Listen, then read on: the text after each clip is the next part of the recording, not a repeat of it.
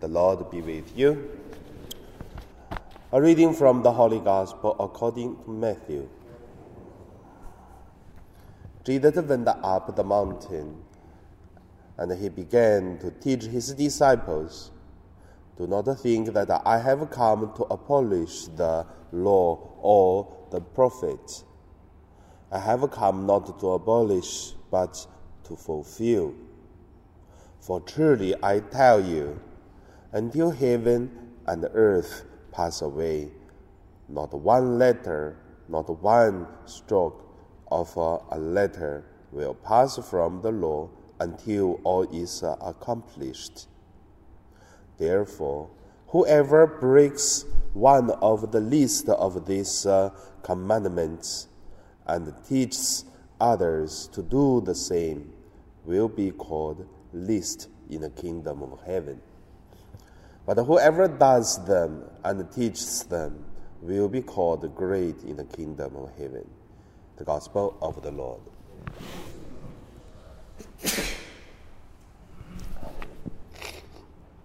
So today my meditation name is uh,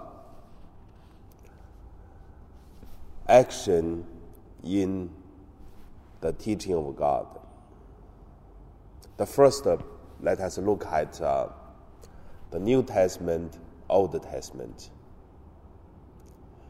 In today's gospel, we can see people were thinking that uh, Jesus came to abolish all these uh, commandments, which is uh, talking about the Old Testament God gave to Moses, and the Jews, the, the Jews were followed. And it is true that Jesus changed a lot of uh, rules, changed a lot of uh, the traditions in his teaching for the three years of the public uh, ministry.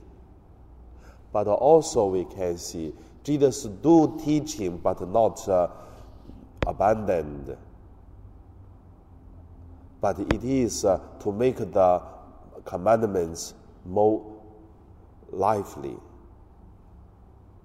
So that make me feel very interesting. Last night we have the catechism class in our parish.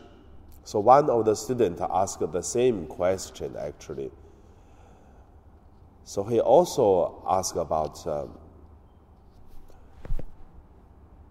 who are the Gentiles?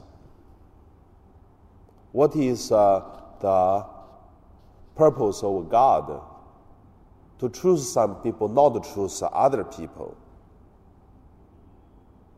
So it's also same interesting thing to look at. When God chose Abraham, and then from Abraham, Isaac, Jacob, and then the twelve children of uh, uh, Jacob, and also from the 12 become 12 families, and the 12 families later on become 12 tribes, and then become a nation later. Then they are the chosen people. And also, until today, many, many schools of the Jews, so they even think they don't need to face any punishment. All Jews should go to heaven, all others should go to hell. There's no doubt for them. So, when Jesus came, he started to talk about uh, the commandments, teaching other things that make people feel very unhappy. And also, some people use that the teaching of Jesus tried to, to against the government of the Romans, want to build up the new Jewish kingdom. So that is why from today's gospel you can see there are lots of background things and make the people dream from their own understanding, but not looking for the will of God. That is why Jesus gave the answer to say, You don't think that I come to abolish these uh, commandments, but uh, to make her more alive. So that's the first point. The third, second point, I would say, action for the teaching of God. In today's gospel, if we say Jesus want to make clear of his uh, teachings, that's the first idea. The second idea is do it. Not only we have the commandments, then we are the chosen one, then we are already guaranteed. It's not uh, the idea, but it is uh, whoever does the teaching of God, whoever make uh, his life, it is following the teaching of God, and then that is the chosen one. That is uh, the one will be saved. That also, we look at the teaching of Jesus said uh, next week, not next week, next month at April. So we will read that reading. When Jesus uh, entered into Jerusalem, and then the people were shout on him, Hosanna, Hosanna. And then the people tell Jesus, please to ask your disciples to, for the followers to stop shouting.